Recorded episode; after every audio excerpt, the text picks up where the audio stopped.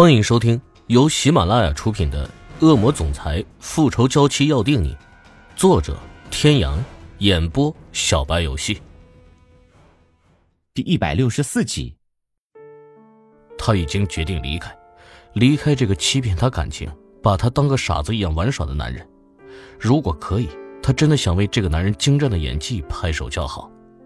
顺便还想问问他是如何做到的。在关莲娜面前表现的对他爱如生命，而在他的面前同样是如此的表现，在两个女人之间游刃有余，是不是极大的满足了他男人的骄傲？他怎么就会瞎了眼，相信他对自己的爱是认真的？他想，或许这就是女人最大的悲哀，永远都抵不过男人的甜言蜜语，更何况是像他这样的天之骄子。他的宠对女人来说就是一种致命的毒药，一旦破开你坚硬的外壳。就会在不知不觉中一点一点的将你整个人侵蚀，而他在一旁看着你一个人痛苦的挣扎。被子下的手轻轻的放在小腹的位置，他依稀记得梦中那个一直叫他妈妈的孩子是那么的懂事，那么的乖，可是他却没有能力保护他的孩子。他也曾想过，或许离开之后，他可以找一个没人知道的荒岛，独自将孩子生下来抚养，有他的陪伴。孩子一定也不会觉得孤单。可他也知道，近亲结合下的孩子健康的几率几乎为零。他怕他自私的决定会伤害了孩子，万一将来某一天孩子不堪忍受痛苦的问他为什么要生下他，那个时候他又该怎么办？将他的沉默都看在眼里，欧胜天伸手握住他的下巴，逼迫他看着自己。到底发生了什么事？他已经憋了很久了。昨天晚上过来看他的时候，他还在睡着，他以为是他太累了，就没有吵醒他。半夜的时候，他又过来看了一趟，那个时候就发觉他有些不对劲儿，像是梦魇了一般，嘴里叽里咕噜的一直说个不停。他仔细去听，却又一个字都听不清楚。之后就听见啊的一声尖叫，之后整个人像是疯子一般，在床上不停的挥舞双手双脚。欧胜天立即打到医院的电话，让人过来。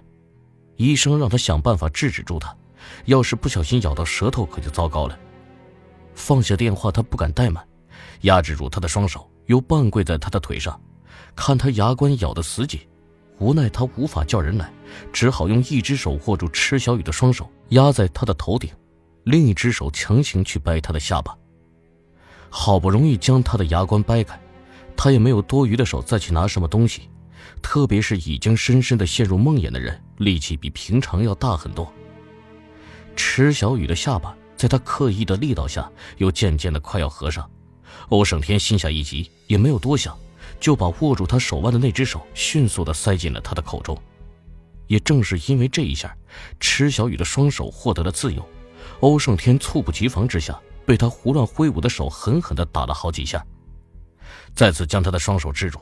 感觉到脸上一阵麻痒，再看池小雨的右手指甲缝里还残留着一丝血痕，鼻端飘来淡淡的血腥味，被他咬住的地方已经渗出了一圈的血痕。在那之后，池小雨逐渐的安静下来，又陷入了昏睡之中。医生赶到的时候，给他做了全身的检查，最后诊断为车祸脑震荡的后遗症，加上精神受到了很严重的刺激，睡着之后潜意识仍然还在活动。身体上做出一些过激的行为，很有可能正是他在梦中所做的。听完医生的话，欧胜天的双眸霎时间染上一层寒霜。他的女人在医院短短的几个小时之内，到底发生了什么事情？好好的一个人，怎么会被刺激成这个样子？医生实施治疗的空档，他拿着手机走到了卧房门外。我要知道他在医院见过哪些人，发生了什么事。在外面站了一会儿，一个护士拉开房门。欧总，小姐已经睡着了，等她醒来就没事了。他的面容一凛，大步走了进去，看到她确如护士所说已经睡着，才遣走了医护人员，独自一人守在他的床前。好不容易见他醒来，却见他神色冷淡，心中不禁恼火。池小雨用手肘撑着自己的身体坐了起来。顺势避开了他捏住自己下巴的手。睡了那么久，他的精神看起来好了很多，但眉目间看起来还是很疲惫。欧胜天在他的身后塞了一个枕头，让他靠着舒服一些。这体贴入微的动作让池小雨的心里没来由的产生了一丝厌恶。他皱了皱眉头，也没什么，只不过是知道了一些不该知道的事情，一时想不开而已。到底什么事？什么事？你不是应该比我更清楚吗？欧胜天的眸光转冷，看池小雨这阴阳怪气的说话语气，他大概也知道他说的是什么事了。解释的话在舌尖打了个转，又绕回了肚子里。父亲希望他跟关莲娜订婚，并以小雨的性命相要挟，那么他就如他所愿，只要到时候父亲不要后悔。他现在还不能把所有的事情告诉池小雨，他的心性太过单纯，若是告诉他，只怕在父亲面前扛不过三句话。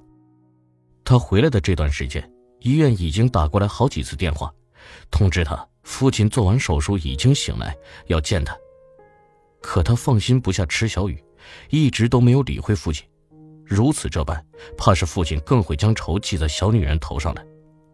他现在要走的是一步险棋，达到自己的目的的前提是，必须先要保护好这个傻女人，否则他做的一切也就没有意义了。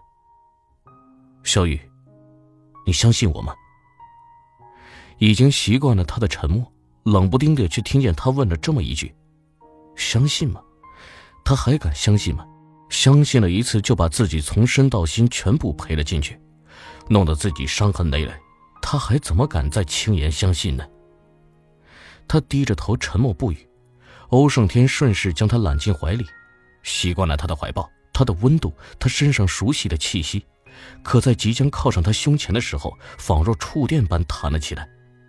现实的情景与梦中的那一幕是多么的相似。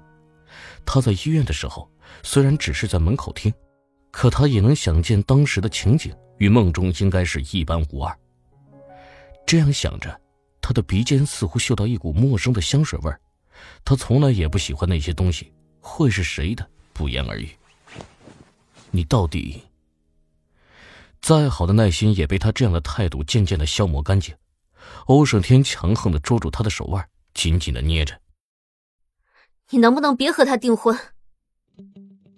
抢在欧胜天发怒之前，他率先开了口。